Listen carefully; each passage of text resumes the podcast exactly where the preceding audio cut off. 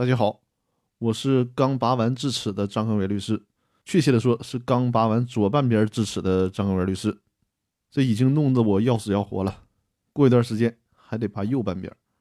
但没办法，节目还需要坚持录，所以说大家可能听到的声音会有些奇怪，请大家谅解。那这一期跟大家讨论的话题是，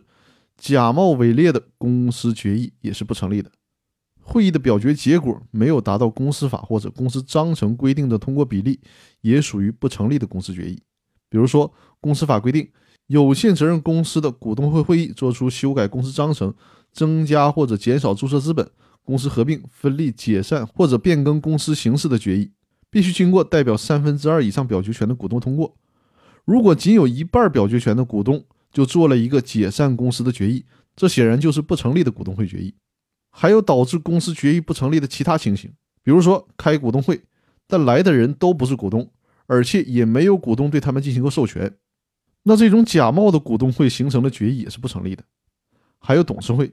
公司法当中规定，股东本人不能出席股东会的，可以委托其他股东或者不是股东的其他人来代替股东参加股东会，但董事会就不一样了，